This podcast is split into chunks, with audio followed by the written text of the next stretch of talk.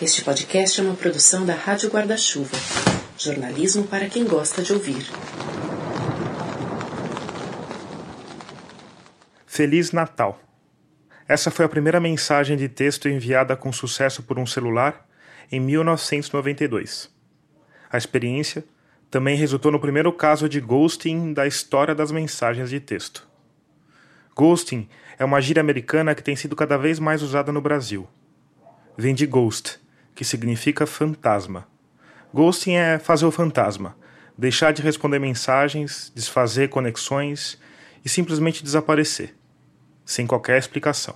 Em pesquisas recentes com pessoas que se relacionam pela internet, 25% delas disseram já ter sido vítimas de ghosting, e 20% delas disseram já ter praticado ghosting. Naquele primeiro caso, em 1992, a culpa pela ausência de resposta estava na tecnologia mais precisamente na falta dela, uma vez que o celular que recebeu a mensagem não tinha um programa para responder. O ghosting de hoje também está relacionado com a tecnologia, mas tem a ver com abundância, não com falta. No começo eu ficava, eu ficava totalmente chocado, falava, mas que, o que, que aconteceu, né? O que, que, que, que eu fiz e tal. E hoje em dia eu mesmo tenho as pessoas começam a conversar, eu vejo que a conversa não está indo para lugar nenhum, assim, é, já não tenho mais esse pudor de querer me despedir, falar, oh, não está rolando, eu simplesmente é, desfaço o match, ou, ou, bloqueio e tal, porque percebi que é assim funciona, ou que não funciona, né? É provável que você conheça essa voz. Ela pertence ao escritor Santiago Nazarian, que participou do nosso primeiro episódio e hoje se torna, oficialmente, a primeira pessoa a ser entrevistada duas vezes pela Rádio Escafandro. No começo, por exemplo, nos, também nos aplicativos, nos grinders, essas coisas, quando as pessoas mandavam mensagem eu não, tava, não achava a pessoa interessante, eu, não, eu respondia, oi, não sei o que, não rola, ou qualquer coisa assim. Hoje em dia eu nem respondo mais, porque eu sei que você simplesmente não responde. Você vai aprendendo que talvez da, da, forma errada, mas você vê que, é, que todo, é assim que todo mundo faz e você segue a, a prática do, do, do, aplicativo que é, que é essa. Eu sou Tomás Chiaverini e o 17 episódio de Escafandro já começou.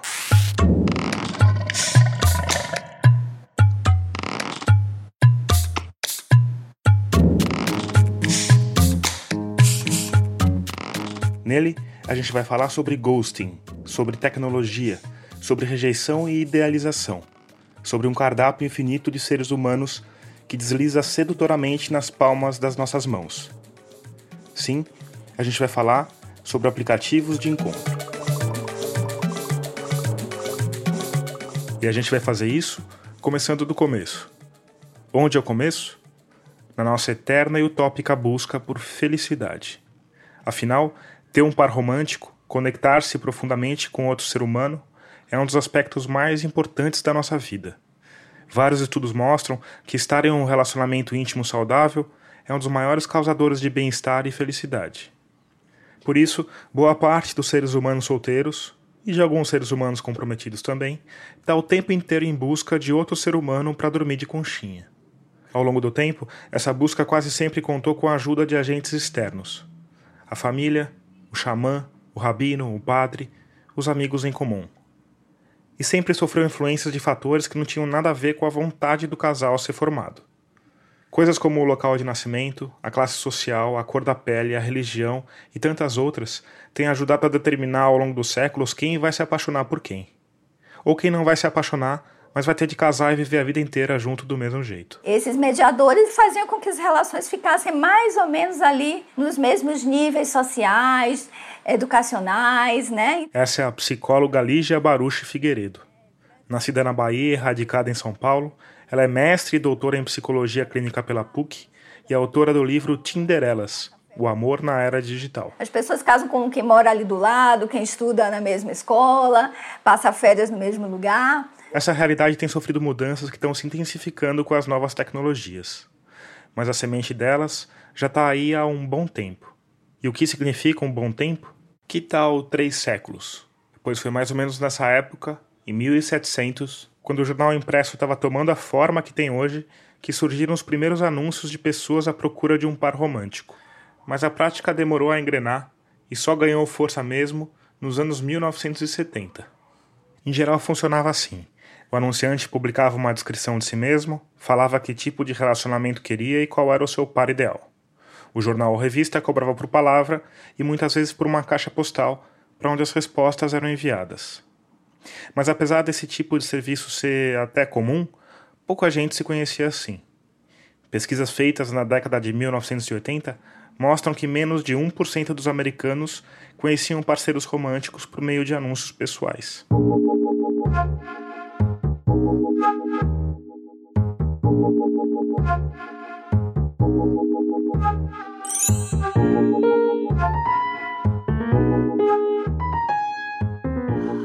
Essa história teve capítulos curiosos. Um bom exemplo, ocorrido na década de 1980, é o videodating. Os candidatos gravavam pequenas entrevistas em vídeo. O material ficava guardado no banco de dados e era distribuído aos pretendentes depois de uma análise prévia para ver quem combinava com quem. O serviço não teve muito sucesso, mas rendeu uma coleção memorável de montagens de gosto duvidoso que ainda hoje estão perdidas no oceano de videozinhos humilhantes do YouTube. Hi, I'm Maurice. I'm an executive by day and a wild man by night. Hi, my name's Monroe. Uh, you've probably already noticed that I have incredibly blue eyes. Hi, my name is Phil. Uh, most of my friends call me Big Phil. Enquanto isso, correndo em paralelo, a gente tinha os computadores. Em 1959, alunos de matemática da Universidade de Stanford criaram um serviço de planejamento para famílias felizes. No projeto, que era parte do trabalho de conclusão de curso, eles programaram um computador IBM 650 para buscar a compatibilidade entre 49 casais a partir de informações como idade, peso, religião, características pessoais e hobbies. O problema? A missão do computador era encontrar os melhores casais possíveis. Só que, como a amostragem era muito pequena, esse melhor geralmente estava bem longe do ideal, e parece que os pares resultantes do experimento eram bem estranhos. Mas apesar desses casos estranhos, a experiência não pode ser considerada um fracasso total. Os alunos tiraram A no trabalho e diz a lenda que um casal acabou realmente se casando por conta do experimento. Depois disso, ao longo dos anos 60 e 70, várias empresas tentaram criar modelos de computador para ajudar almas gêmeas a se encontrarem. Mas nenhuma iniciativa deu muito certo. Pouca gente tinha computador em casa, os sistemas não eram capazes de processar um número razoável de informações, e numa era pré-internet, a comunicação ficava prejudicada. Por fim, a ideia de ter uma máquina fazendo papel de cupido ainda era muito estranha. Historiadores que estudaram os encontros virtuais mostram que até o final da década de 1990, as pessoas viam a prática como coisa de desesperados e inaptos sociais. Além disso, existia um medo comum, principalmente da parte das mulheres, de topar com psicopatas ou predadores sexuais. Mas conforme os computadores ficaram menores, mais rápidos e mais baratos, e com o surgimento da internet, a coisa começou a mudar de figura. Em 1995, foi lançado o site Match.com, onde perfis podiam ser percorridos por pretendentes em busca do par ideal. Depois, surgiram sites voltados para públicos específicos. Pessoas mais velhas, religiosos, gays, negros e até admiradores de vampiros o famoso vampirelovers.com. E diante desse último fato um pouquinho bizarro, talvez seja o caso de citar a fonte dessas nossas informações, pois elas estão numa pesquisa feita por quatro grandes universidades americanas e publicadas pela Association for Psychological Science. Se você quiser ver com seus próprios olhos, é só acessar a página desse episódio no nosso site, radioscafandro.com.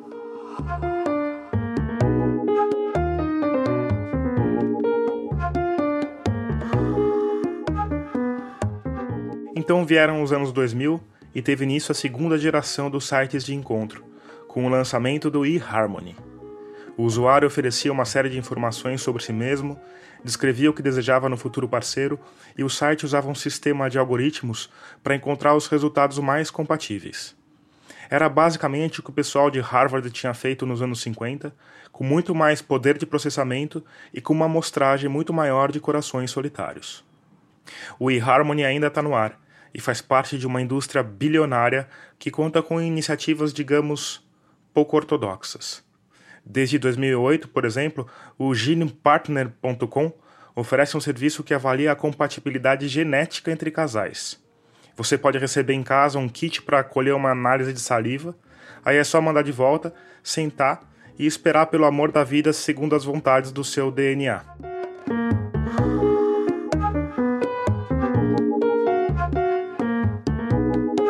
Em 2009, quando todo mundo já andava por aí com os smartphones nos bolsos, veio uma novidade fundamental. E ela apareceu primeiro entre os gays. É, os, os, homossexuais sempre tiveram esse problema de, de, se reconhecer, né, de se encontrar. Santiago Nazarian outra vez. Porque no dia a dia a gente muitas vezes não tem oportunidade, quer dizer, né, de, até de reconhecer se o outro é gay ou não e tal. E eu sempre senti que isso fazia com que a gente é, se relacionasse, eu tivesse que relacionar com pessoas muito mais diferentes.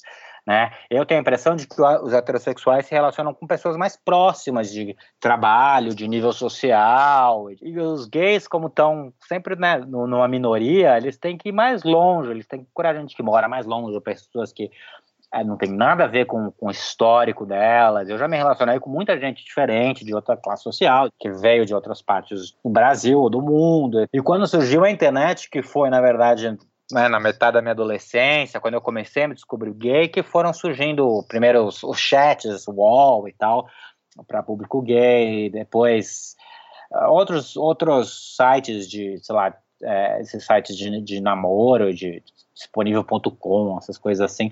Eu usei um pouco de tudo, na verdade, já, já, tive, já, já conheci namorados de, de diversos aplicativos. E depois com o celular veio, não, acho que o primeiro desses que surgiu foi o Grindr, que tinha a vantagem de dar quem estava próximo. O que foi muito inovador foi a entrada do sistema GPS. Lígia Baruch Figueiredo de volta. O Grindr foi um dos pioneiros e faz sentido essa lógica, né? Do desejo do encontro rápido, porque a comunidade gay tem uma, uma nova forma de lidar com desejo, experimenta novas formas de conjugalidade. E muitos desses estilos inovadores que começaram lá em São Francisco, depois migram para os sites e aplicativos mais heteronormativos, digamos assim, né? Então, a grande novidade foi a chegada do sistema de geolocalização. Então, você tinha uma possibilidade de descobrir quem era gay que estava ah, no teu raio, né, morava perto da tua casa e tal. Pessoas que às vezes você encontrava no supermercado ou cruzava na rua, mas você não necessariamente sabia se era gay ou, ou tinha uma entrada para puxar papo e tal, né? E o meu é, ex-namorado, marido, que eu, que eu fiquei seis anos juntos, eu conheci no Grindr. E Santiago, você começou a sua, a sua vida amorosa e sexual pelos aplicativos? Na verdade, eu comecei é, a vida sexual com mulher, né? Como muita gente, eu não tinha certeza do que eu queria, do que eu, do que eu gostava e tal. Umas meninas que faziam karatê, eu, eu, eu fiz karatê a adolescência toda. É, a homossexualidade mesmo eu comecei um pouco mais tarde, já com uns 18 anos tal, é que eu já tinha internet.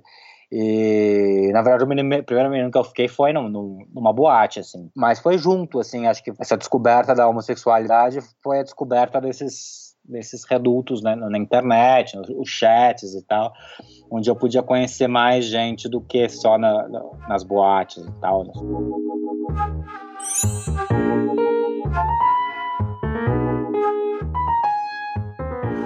O sucesso do Grindr foi estrondoso. Tinha até um milhão de usuários se cadastrando diariamente. E não demorou para os criadores do fenômeno pensarem numa versão hétero. O Blender. Foi um fracasso. Ao que tudo indica, esse fracasso está relacionado com uma relutância das mulheres em aderir à novidade. Para Lígia Baruch, isso tinha a ver com o bom e velho tabu de que o homem tem sempre que tomar a iniciativa. Porque para as mulheres, de forma geral, ainda é um tabu tomar iniciativa. É incrível.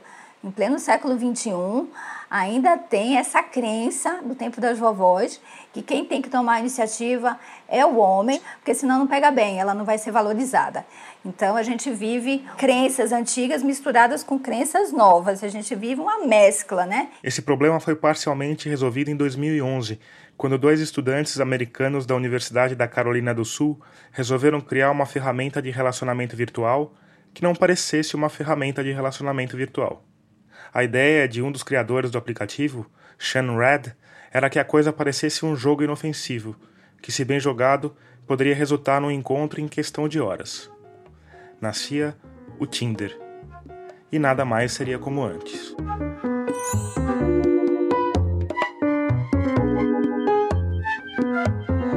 sucesso foi instantâneo, inclusive com o público hétero. Em questão de semanas, milhares de usuários já tinham baixado o aplicativo, que hoje tem uma vasta linha de descendentes como o Happn, o Kickoff, o Bumble e por aí vai. Dois anos depois do lançamento, a empresa contabilizava 2 bilhões de fotos arrastadas por dia, o que gerava 12 milhões de combinações entre usuários. E qual a diferença? Por que o Tinder deu tão certo e a versão hétero do Grindr naufragou?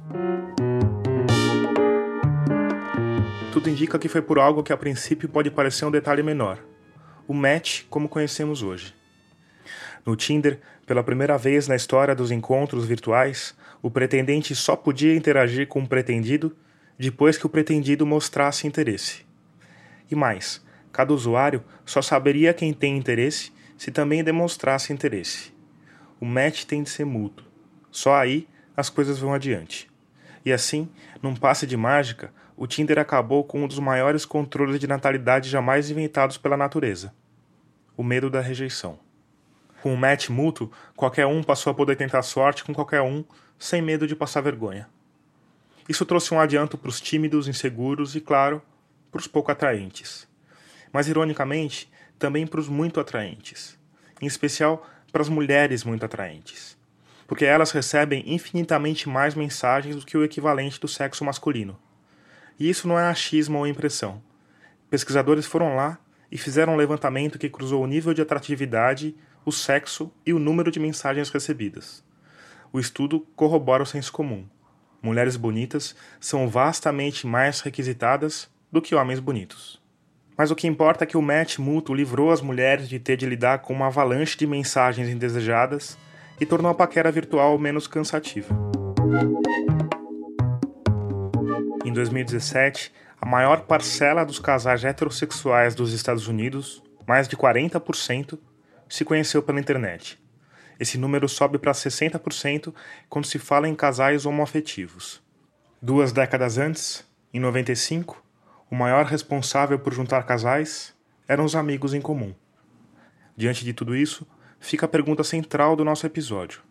Essa nova forma de iniciar relacionamentos está mudando os relacionamentos em si? Os aplicativos estão inseridos dentro de um novo mundo. Lígia Baruch Figueiredo de volta. O mundo é que mudou. O aplicativo surgiu nesse novo mundo. É um mundo muito mais complexo, onde a gente perde aqueles referenciais que tínhamos na pré-modernidade, né, que se seguia a igreja, a família, o Estado, que quando você queria aprender como é ser pai, você olhava para seu pai, quando você queria começar no trabalho, você olhava o ofício das pessoas que faziam aquele trabalho. Então era um mundo mais simples, não mais fácil, mas mais simples.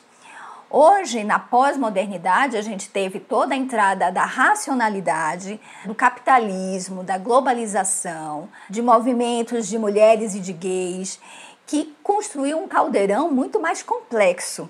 Então, eu diria assim que as relações estão diferentes hoje, né? E os aplicativos surgiram para responder uma demanda desse mundo novo né, que está em plena transformação e é tudo tão recente que a gente nem pode é, ainda dar conta assim do que, é que vai ficar em pé.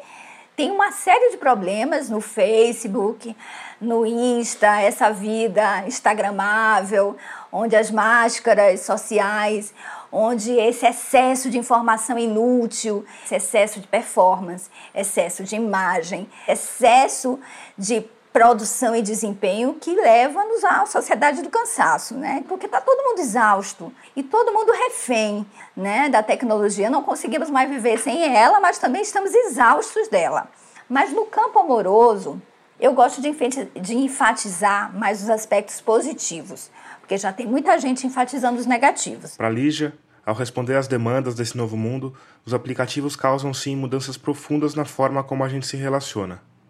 Mais do que isso, causa uma revolução, principalmente em dois públicos específicos. Principalmente para mulheres e gays. Então as pessoas dizem, ah, antes era melhor. Melhor para quem, né?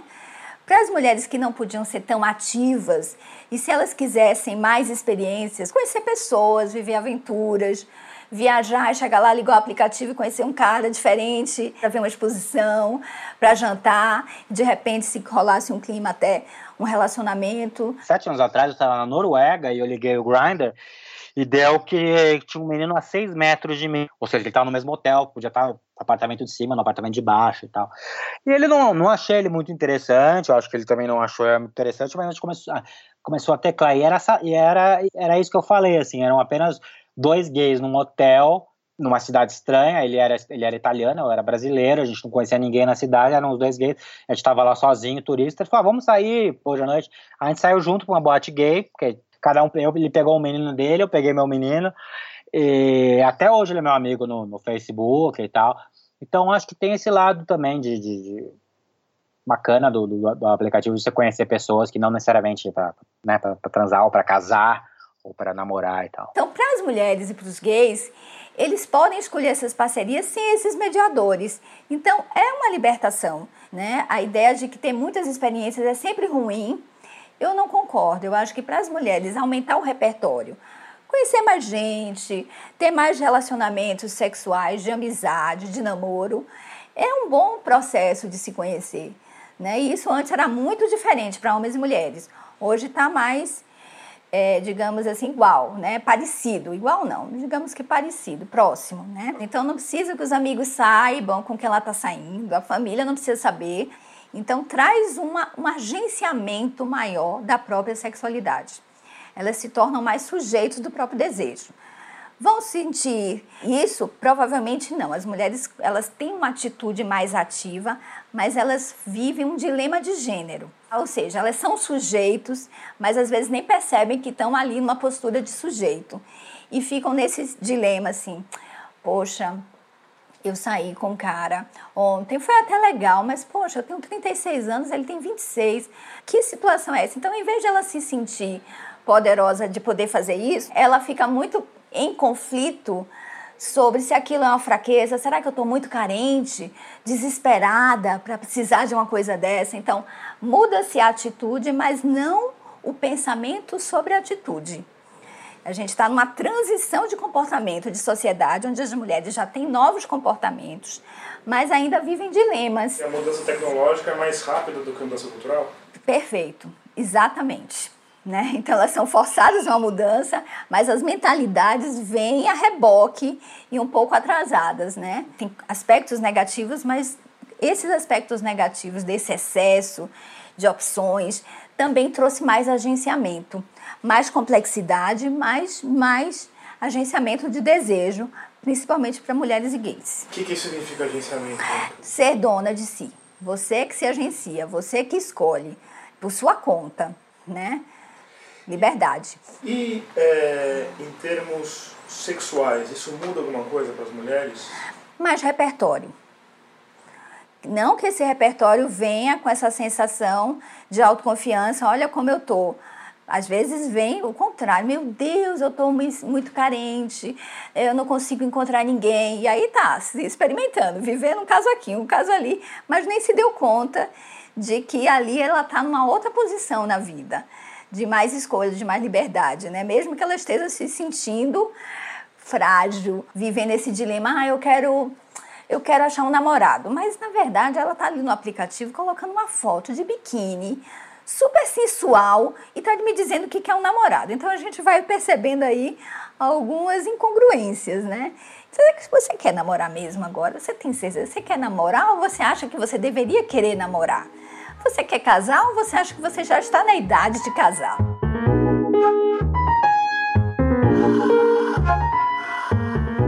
A mudança afetou principalmente mulheres e gays, mas sobrou para todo mundo.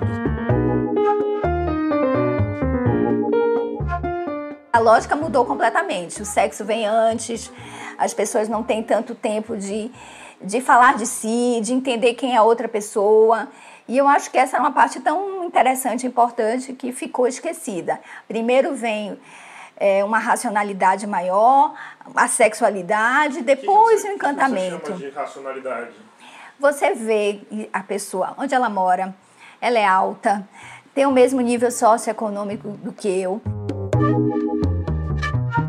você ficou seis anos num relacionamento fixo monogâmico e aí você voltou para voltou para solteirice num momento que os aplicativos estão, sei lá, no 5.0 já, né? O que, que você viu de diferente, assim? O que, que, você, que, que você acha que mudou? É, muito engraçado, porque há seis anos não tinha essa cultura do nude, né? Ah, não sei se as pessoas eram mais recatadas ou se os celulares não eram tão bons, né? as câmeras não tinham né, tanto smartphone para fazer as fotos. Hoje em dia todo mundo manda nude, né? Às vezes eu falo brincando para um amigo, precisa nem ser no, é, nem no aplicativo, pode ser lá no Facebook, eu falo brincando, manda nude, a pessoa manda, entendeu? E para além dos nudes? Que engraçado que outro dia eu conheci um menino na academia, quer dizer, eu conheci ele pessoalmente primeiro, né? Eu achei ele uma pessoa interessante, assim, ele era meio indígena e tal, parecia uma pessoa meio orgânica, assim, sabe? Uma pessoa tranquila.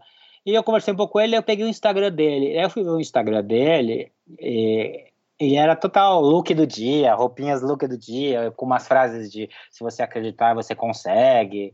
Ele era meio um Mauricinho, assim, é, que não tinha nada a ver com a imagem que ele passava ao vivo. Muito se fala assim de que, ah, não, você só conhece a pessoa mesmo quando você conhece ao vivo. É, o melhor é conhecer olho no olho, papapá, né? Mas ele era uma pessoa que, se eu não, que, que eu entendi mais do que de quem ele era através do, do virtual, no Instagram, no caso, do que ao vivo. E mesmo que aquela personalidade do Instagram fosse falsa, também te dá uma informação, né? Porque a gente cria uma pessoa é, nas, nas, redes, né? É, o que ele quer passar, né? O que, o que ele dá valor.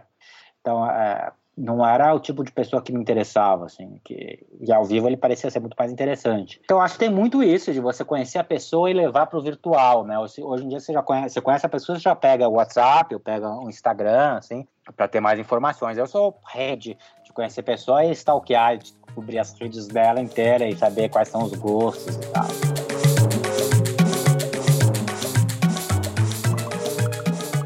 Termina aqui o primeiro bloco do 17º episódio de Escafandro. E eis que de repente a gente já está na metade de novembro. É um pouco assustador, mas não dá para fugir da realidade. Os panetones se multiplicam nos mercados e logo mais o ano termina. E aqui, na minha redação solitária, eu começo a pensar no futuro. O que será dessa rádio escafandro no ano que vem? Então eu vou gastar um pouquinho do tempo desse episódio e do próximo para falar sobre esse futuro. Eu vou começar falando de uma história que eu descobri recentemente. Existe um bairro de uma grande capital brasileira que está afundando o bairro inteiro. Até agora, mais ou menos 40 mil pessoas foram afetadas. E tudo indica que isso tem a ver com processos de mineração. Agora para e pensa. Depois de Mariana, depois de Brumadinho, a gente tem uma cidade inteira afundando por causa da mineração. Daria um episódio tanto. E isso tem tudo a ver com os meus planos: expandir os nossos alcances, contar histórias que ninguém mais conta, sair da nossa bolha paulista, ir a lugares onde a imprensa raramente vai. O problema, você já imagina qual é: dinheiro. Nossos bravos colaboradores estão crescendo. E tem gente que apoia esse projeto desde o começo. Isso é lindo, é fantástico, é extraordinário ainda mais no meio dessa baita crise econômica que a gente está vivendo. Mas apesar disso, esses apoios todos só dão conta de cobrir os custos operacionais do podcast. Não dá nem para pensar em uma viagem para falar de um bairro inteiro sendo lentamente engolido pela mineração. Diante disso, eu me propus a fazer uma espécie de pacto com você que me escuta. No dia em que a Rádio Escafandro bater a primeira meta do Catarse, eu compro uma passagem aérea e começo a produzir um episódio incrível sobre o colapso anunciado de uma parte dessa capital brasileira. Se você quiser ajudar essa ideia a se concretizar, vai lá em catarse.me barra escafandro e assina nosso projeto. Com cinco reais já dá para participar e ter acesso a várias coisas bacanas. Na semana que vem, por exemplo, eu vou sortear dois livros. Um exemplar autografado de Tinderelas, escrito pela nossa entrevistada Lígia Baruch Figueiredo, e um exemplar do livro Nada Será Como Antes, em que a sexóloga Regina Navarro Lins aborda vários temas do nosso episódio. Se você quiser saber mais sobre isso, é só ir lá no Instagram em arroba Rádio Escafandro. E a essa altura você provavelmente já sabe que a gente faz parte da Rádio Guarda-Chuva, uma confraria de podcasts feitos por jornalistas que conta com o Põe na Estante, em que a Gabriela Maier fala sobre literatura, e com o Finitude, em que a Juliana Dantas e o Renan Suquevicius falam sobre morte, envelhecimento e cuidados paliativos. O que você talvez não saiba é que nessa sexta, dia 15, estreia a nova temporada do Põe na Estante. O primeiro programa vai falar sobre um livraço, O Sol é para Todos, da norte-americana Harper Lee. Eu, se fosse você, não perderia esse programa.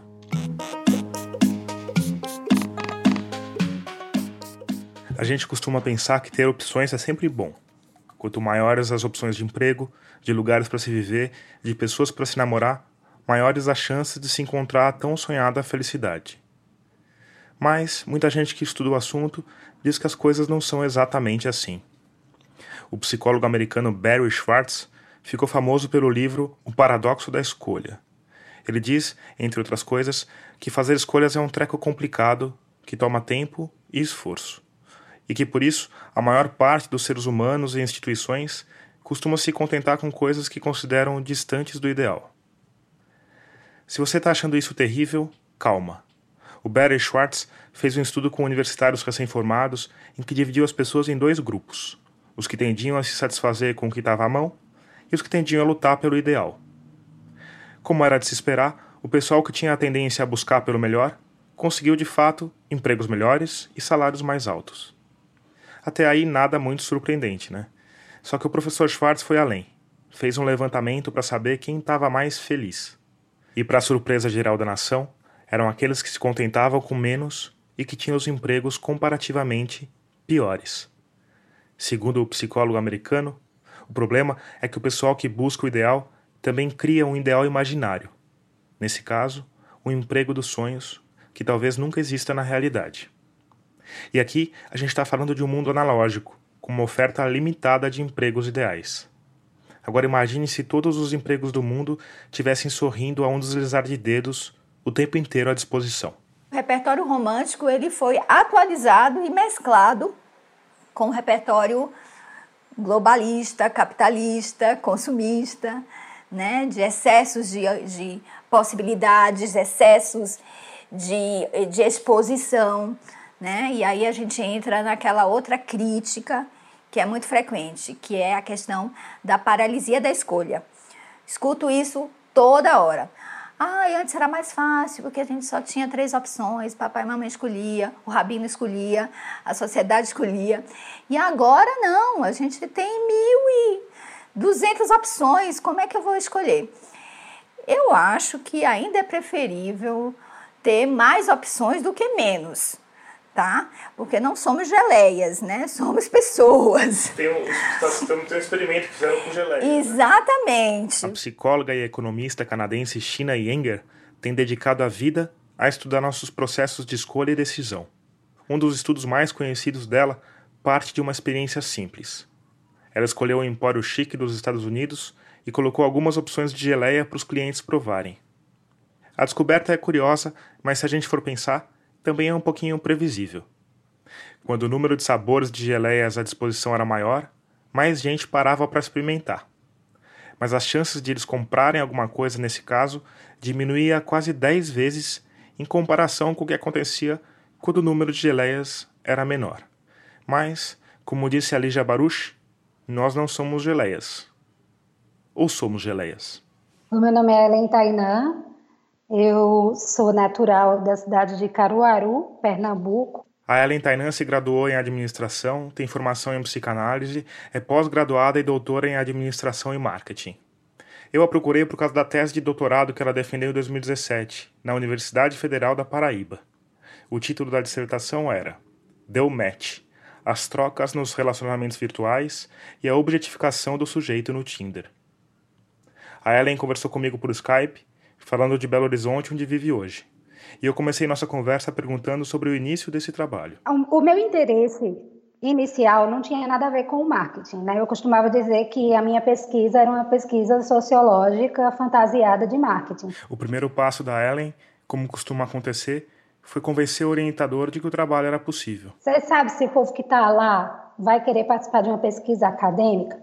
Então você tem que primeiro fazer tipo um pré-teste aí para saber se as pessoas se, inter se interessariam por isso, né? Ela obedeceu e começou uma pesquisa preliminar criando um perfil no Tinder. E quando a pessoa abria, eu me identificava. Dizia, meu nome é Ellen Tainan, eu sou pesquisadora da Universidade Federal da Paraíba e pretendo fazer uma pesquisa que tem como locus o Tinder. Se você tem interesse em participar, curta este perfil que em breve eu entrarei em contato. Eu coloquei da menor da, até a máxima distância permitida, coloquei da mínima idade até a máxima e coloquei interesse em homens e mulheres. Havia um problema óbvio nessa última parte. As mulheres heterossexuais, elas não curtiam o meu perfil, né? Então, a, as interações que eu tive com mulheres sempre eram mulheres é, lésbicas ou bissexuais. Aí o que foi que aconteceu? Eu tive 102 curtidas em 24 horas, só falando quem eu era e descrevendo o, o, o propósito daquele perfil. As pessoas estavam é, muito interessadas, né? Mas como assim? Você está no Tinder fazendo pesquisa tal, isso é muito inusitado. É sobre o quê e como vai ser e tal. A Ellen não sabia exatamente como responder, mas sabia que já tinha material suficiente para convencer o orientador e seguir adiante com a pesquisa, que começou como? Com mais curtidas. No final eu cheguei a ter 604 matches. Desses 604 eu conversei aproximadamente com as 300 pessoas e conheci pessoalmente mais de 100 pessoas.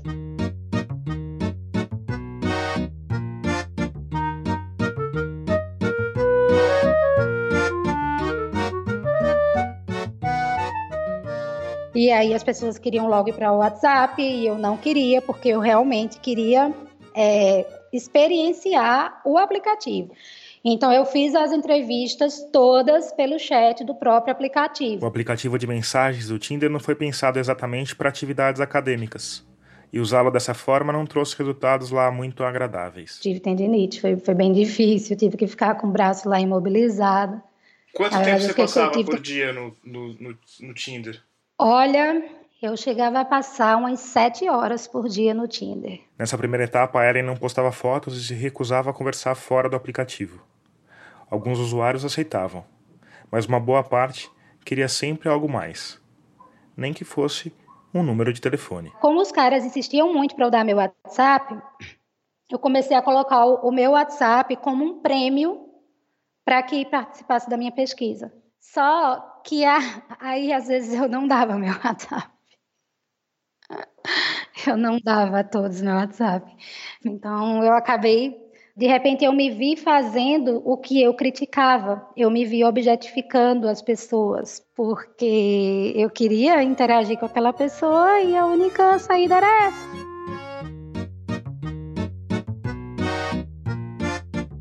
O que, que, que, chamou a atenção nesse universo, assim, para alguém que nunca tinha entrado no aplicativo? Homens casados que usavam o aplicativo é, declaradamente para relações extraconjugais. Quase metade dos usuários do Tinder, 42%, não são solteiros. Mas a alta quantidade de homens casados não foi a única surpresa que a Ellen Tainan encontrou. Conheci um, um cara que era assumidamente garoto de programa, e aí ele condicionou, só queria conversar comigo é, se fosse para a gente sair. Perguntei quanto era a hora dele, porque eu pagaria só para a gente conversar, mas ele não queria, porque. E aí ele tinha, tinha uma história por trás dele ser. É, filho de militar, então ele tinha uma educação muito rígida, ele fazia aquilo com o máximo de sigilo. Aí tinha um perfil, nossa, foi, foi, muito, foi muito legal isso. Ele colocava assim, a, a imagem dele era dinheiro na mão, calcinha no chão. Aí ele dizia que ao invés de, te, de levar você para jantar, de, ta, de te dar flores e bombons, eu coloco todo esse dinheiro no seu bolso e a gente vai direto para o motel, porque no final a gente ia transar de todo jeito mesmo e a gente abrevia as coisas. Ele dizia isso na descrição dele. E aí eu fui conversar com esta criatura. E, e ele falou que aquilo ali partiu de uma, uma aposta que ele fez com os amigos numa mesa de bar. Porque ele estava conversando com os amigos e eles estavam conversando que toda mulher tinha um preço. e que toda mulher seria capaz de se prostituir, dependendo daquele, do, do valor que fosse oferecido. E aí alguns amigos discordaram, e aí ficou nessa, nessa, nessa polêmica, nessa disputa. E aí ele disse: Não, vou fazer um teste. Eu vou manter, vou fazer um perfil no Tinder por sete dias e vou ver no que é que dá e vou mostrar a vocês. E aí ele disse que aquilo ali era um teste e que todas as mulheres que conversaram com ele caíram nesse teste dele. Ele disse que moças que eram noivas, que tinham compromisso com religião, que no começo ofereciam alguma resistência, mas depois iam cedendo. Aí ele tinha um, um chip com um WhatsApp específico só para fornecer para essas meninas. E aí é, ele ficava pedindo fotos e as meninas ficavam mandando nudes e perguntavam: e aí, você acha que eu valho quanto? E ele chegou a sair com essas meninas? Não, nunca, nunca encontrou nenhuma pessoalmente, segundo ele, né? Depois ele, aí ele falou para mim que era só um teste, que ia sair, que eram, eram sete dias apenas. Depois eu não tive mais contato com ele, mas ele autorizou participar da pesquisa e ok.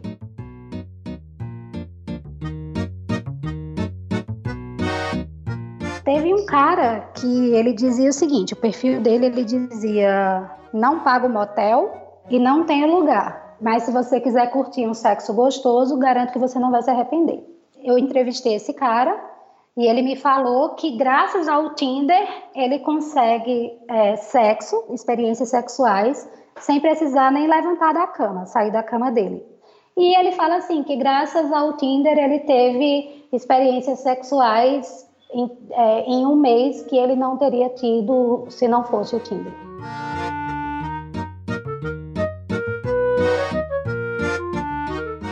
Quando começou a pesquisa, a ela era casada, mas vivia um processo de separação. E nesse processo, apesar dos casos estranhos que a gente narrou aqui, esse universo foi se tornando mais interessante. É, eu comecei a, a gostar de estar ali. Eu comecei a gostar de conhecer tanta história interessante, diferente. E aí eu li é, o método que eu utilizei, que era a netnografia, né, que era uma etnografia em ambientes virtuais. Eu li um cara que ele apontava como uma limitação da netnografia você não ter um contato presencial porque você não ia ter certeza que você não estivesse conversando com é, uma pessoa que estivesse falando mentira, que estivesse passando por outra e etc. E aí eu disse, por que não, né? Então aí eu fui e comecei a conhecer as pessoas. Chegou, teve dia que eu conheci três pessoas no mesmo dia. Mas aí você mudou o seu perfil ou não? Ah, então, aí. Mas essa já foi a última fase, né? A última fase. Então a gente aí eu poderia... já estava bem soltinha no Tinder. A Mas, última fase. Diga, pode falar. A gente poderia dividir a sua pesquisa em três fases, então. A primeira. A primeira fase foi aquela que não tinha fotos pessoais e que ela só conversava por mensagens. Na segunda, ela passou a fazer entrevistas presenciais, mas continuava com uma visão estritamente acadêmica. Até rolava uma, uma paquera ou um subentendido, mas nunca ia é, além disso, sabe? E na terceira? Foi a fase que não só eu tinha fotos minhas, não só eu conhecia as pessoas pessoalmente, mas também eu só curtia pessoas que me interessavam. Aí eu já tinha me divorciado também. Aí você, você uniu o útil ao agradável? Basicamente. Eu tive muitas histórias interessantes. É, quanto tempo durou essa experiência total? Dois anos e eu já não aguentava mais ouvir falar em Tinder. Eu costumo dizer que o Tinder me rendeu um divórcio, mas não foi. Eu digo isso mais para um efeito assim mais catastrófico, mas não foi por conta do Tinder. Ah, o, o distanciamento, talvez o Tinder tenha influenciado um pouco, porque cada vez mais me tornava distante da, do sentido de família, né? Como assim? O que, que, que te fazia se distanciar dessa questão da família? A possibilidade do novo. O Tinder, ele ele responde exatamente à, à lógica do, do marketing, sabe? Que é uma lógica de nunca lhe satisfazer.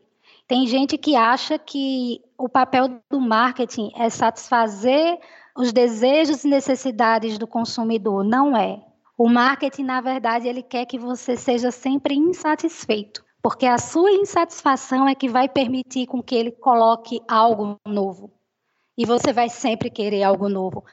O, a, inter, a interface do, do aplicativo cria em você a expectativa que o próximo pode ser mais interessante. Está entendendo? Então, assim, você vai lá, você curte um perfil, deu match. Todas as pessoas que eu conversei, nenhuma conversa com a pessoa que dá o match na hora que dá o match. Elas deixam lá e continuam passando, porque elas acreditam que algo mais interessante pode vir. Apesar de enxergar esses problemas, a Ellen foi vítima deles, tanto como usuária quanto como pesquisadora. Eu me vi envolvida nessa expectativa pelo novo. Eu não estou falando nem, nem só com, com interesse de cunho sexual, mas como pesquisadora. Eu sempre acreditava que a próxima história poderia ser mais interessante, que alguém poderia me dar alguma informação que ninguém tinha revelado ainda. Enfim, eu fui absorvida em todos os sentidos por essa pesquisa. Uma das coisas que me deixou mais curioso quanto à pesquisa da Erin Tainan foi como ela fazia para concatenar a parte pessoal e a parte profissional nessa terceira etapa do trabalho. Eu já não fazia entrevista. Eu vivia a experiência e depois eu fazia relatos, notas de campo, né? A Ellen leu para mim a descrição de um encontro que está citado na pesquisa. Em menos de uma hora conversando, Bruno me tratava como namorada e futura esposa dele. Mais do que isso, ele me dava algumas ordens, como por exemplo, você tem que sair do Tinder, não tem motivo para ficar lá, você agora é comprometida. Eu nunca cheguei a conhecer essa pessoa,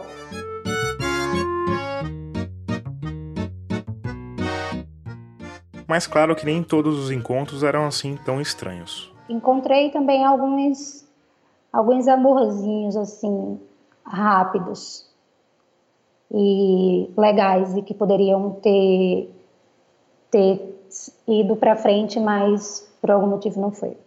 E pessoalmente mudou alguma coisa na sua vida amorosa, na forma como você se relaciona com, com as pessoas? Hum, deixa eu pensar. Então, hoje eu tenho um relacionamento estável, que não foi do Tinder. Não acredito, pelo menos para mim, eu fosse conseguir ter algo duradouro com alguém de lá.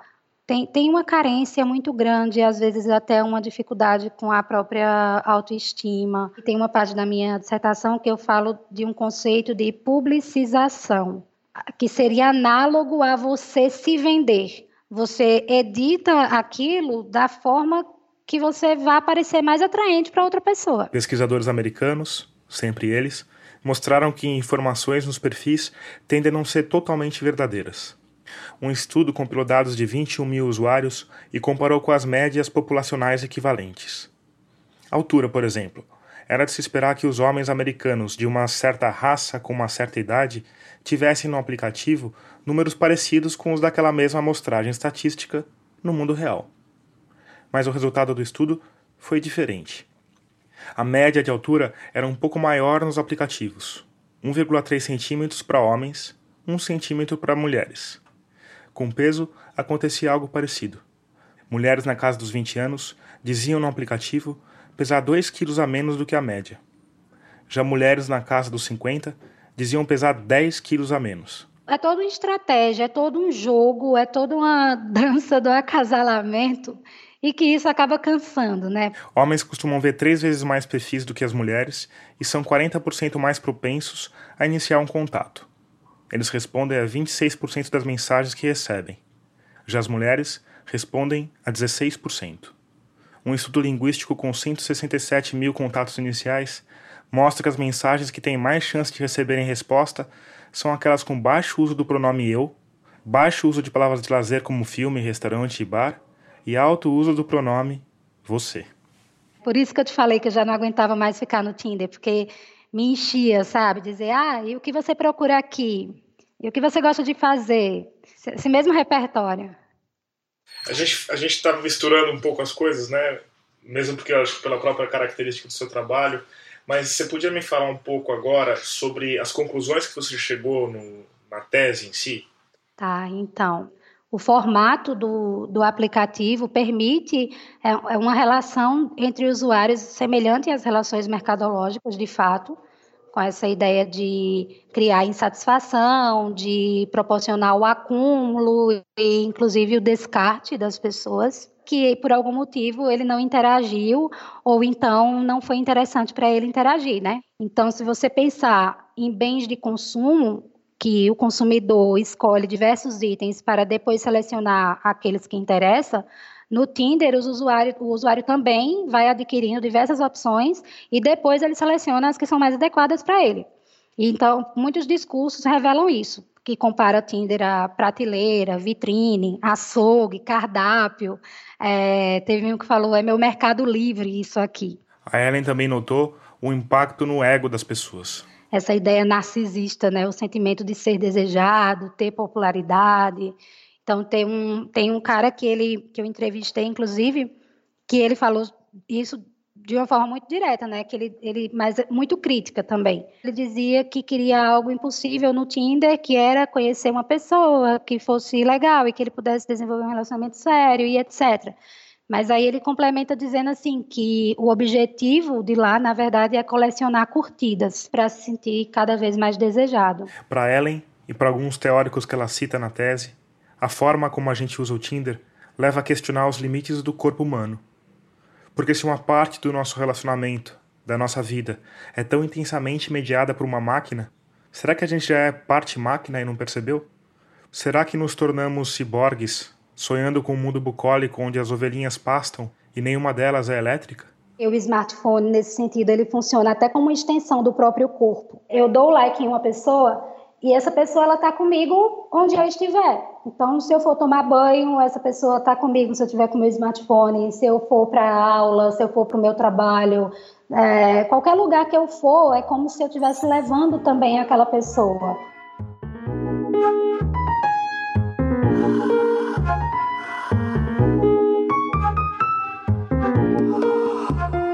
É um, um, um delírio coletivo é, é uma, como se fosse uma crise de, de autoestima que afeta as pessoas e que torna um senso de urgência como se não pudesse perder aquela oportunidade, sabe?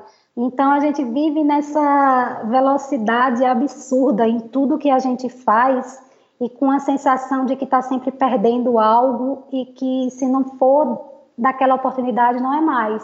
É, se eu te curti hoje e eu não quero transar com você, você vai procurar outra pessoa que queira.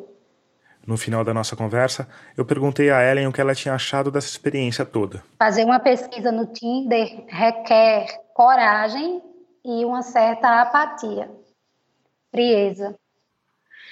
E por que frieza? Frieza porque você tem que analisar as coisas que acontecem de um modo distante, quando na verdade você não está tão distante assim, e para que você não chegasse a ponto de desenvolver algum tipo de paixão, de amor, de algo que pudesse lhe deixar vulnerável, era necessário controlar, ter esse controle das emoções, e isso causa uma frieza. Aparentemente, a receita para a frieza e para as emoções controladas é uma boa coleção de pequenas frustrações. Teve um episódio de uma moça que, inclusive, era estava dando super certo, era super interessante as coisas que ela estava dizendo, mas aí do nada ela descombinou o perfil. E aí isso me causou um, uma frustração, um sentimento de frustração. Tem um sociólogo que chama-se Latour, Bruno Latour, francês, e que ele fala justamente isso, que o que constitui a rede é a questão de presença. Então, ela só existe enquanto você está lá. E aí eu comecei a refletir sobre como isso é efêmero, porque se você descombina um perfil no Tinder, é como se você nunca tivesse existido. Eu tive, tive um menino no Tinder que eu conversei horrores com ele e tal, e daí eu fui jantar, eu falei, ah, eu vou jantar, me manda uma mensagem. Santiago Nazarian de volta. Me manda uma mensagem antes de dormir.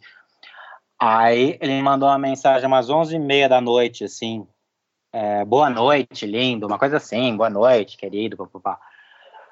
Aí eu tava indo dormir, não, não respondi. No dia seguinte, eu mandei uma mensagem para ele, sei lá, às 9 horas da manhã, ah, bom dia, não sei o quê. Ele mandou uma assim, acho melhor não nos falarmos mais, é, acho você uma pessoa legal, mas acho melhor não falar mais. Me bloqueou em todas as redes. Então, alguma coisa aconteceu de madrugada, que sabe-se lá, sem falar, que a pessoa tá, surtou, assim. Né? Quando a gente recebe no consultório essas situações onde a pessoa fala, ah, não quero mais e tchau, é uma coisa que a gente, como profissional que fala de, desse mundo dos afetos, também fica impactado com esse jeito, né, que tá vindo aí. Lígia Baruch Figueiredo de volta. De um, um certo, uma certa desconsideração com o outro. Né? E a gente trabalha no contrário, no movimento de contato, de aprender a dialogar, de aprender né, a falar de coisas incômodas. Isso não é novo, tá? Eu diria que quando eu trabalhava com adolescentes, lá em 1990, eu já escutava isso dos adolescentes, uma dificuldade de terminar, né? Aí ia, ia deixando a relação insuportável, até que normalmente a menina percebia e desistia. E hoje, com as redes sociais e com os aplicativos, é muito fácil sair de uma relação. Porque às vezes reaparece ali um fantasma, né? O fantasma reacende. O ghost do ghost. É, o ghost do ghost, né? Você tá lá na rede de uma amiga, aparece lá a cidadão, o cidadão, né? Então vamos aprender a falar de coisas difíceis, vamos a, aprender a dialogar. Mas é uma tendência, não é? É.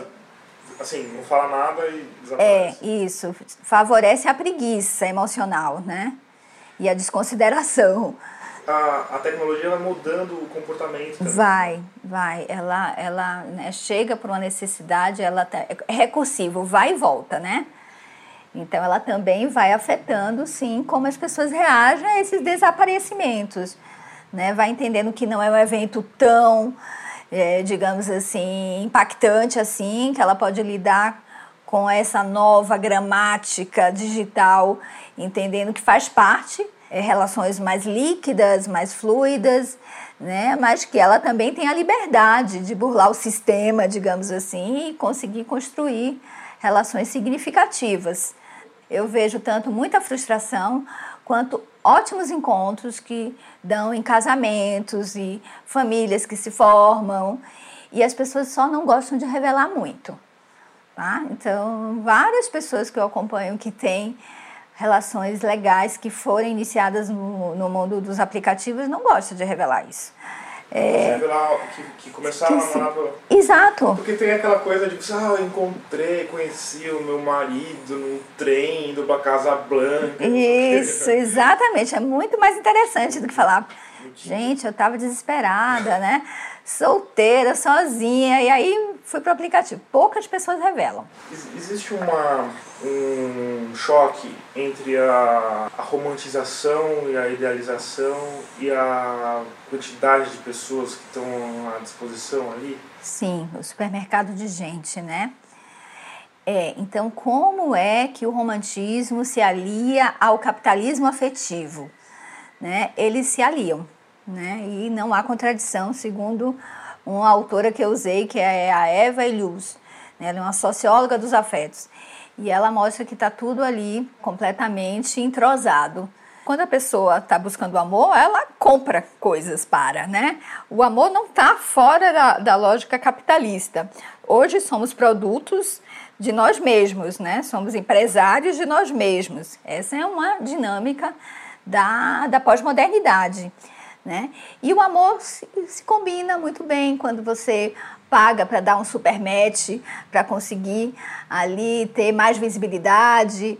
Tá tudo tudo interligado. A gente acha que está sendo muito original, mas a gente não consegue escapar tão facilmente do mundo capitalista, né? Ele está nas artes, ele está no amor, né? Então eu acho que o ideário romântico ele ainda existe, só que ele foi mesclado com novos aspectos da pós-modernidade.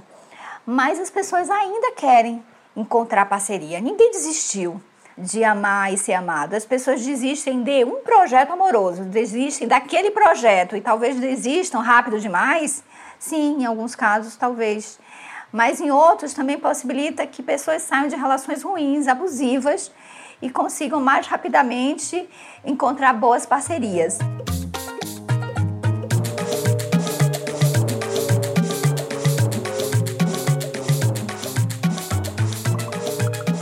E antes de terminar o nosso episódio, eu queria te dar dois recados.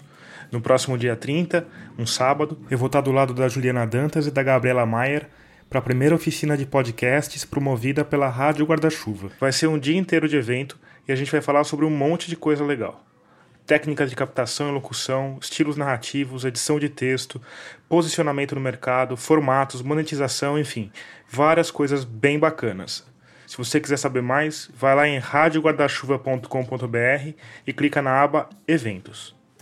E o último recado do episódio: no dia 29, a Rede Consciência, que é um grupo de jornalistas e comunicadores de ciência, também vai fazer um evento bem bacana para falar sobre os desafios desse trabalho na era digital. Se você quiser saber mais sobre isso, procura por Rede Consciência nas redes sociais. Lembrando que a gente também está no Instagram, no Twitter e no Facebook como Rádio Escafandro ou como Tomás Chiaverini.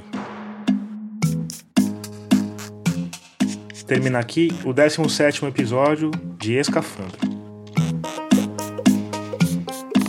A trilha sonora desse episódio foi composta pelo Paulo Gama. A mixagem de som é do Vitor Coroa. Eu sou Tomás Chiaverini e concebi, produzi e editei esse podcast. Obrigado por escutar e até daqui a 15 dias.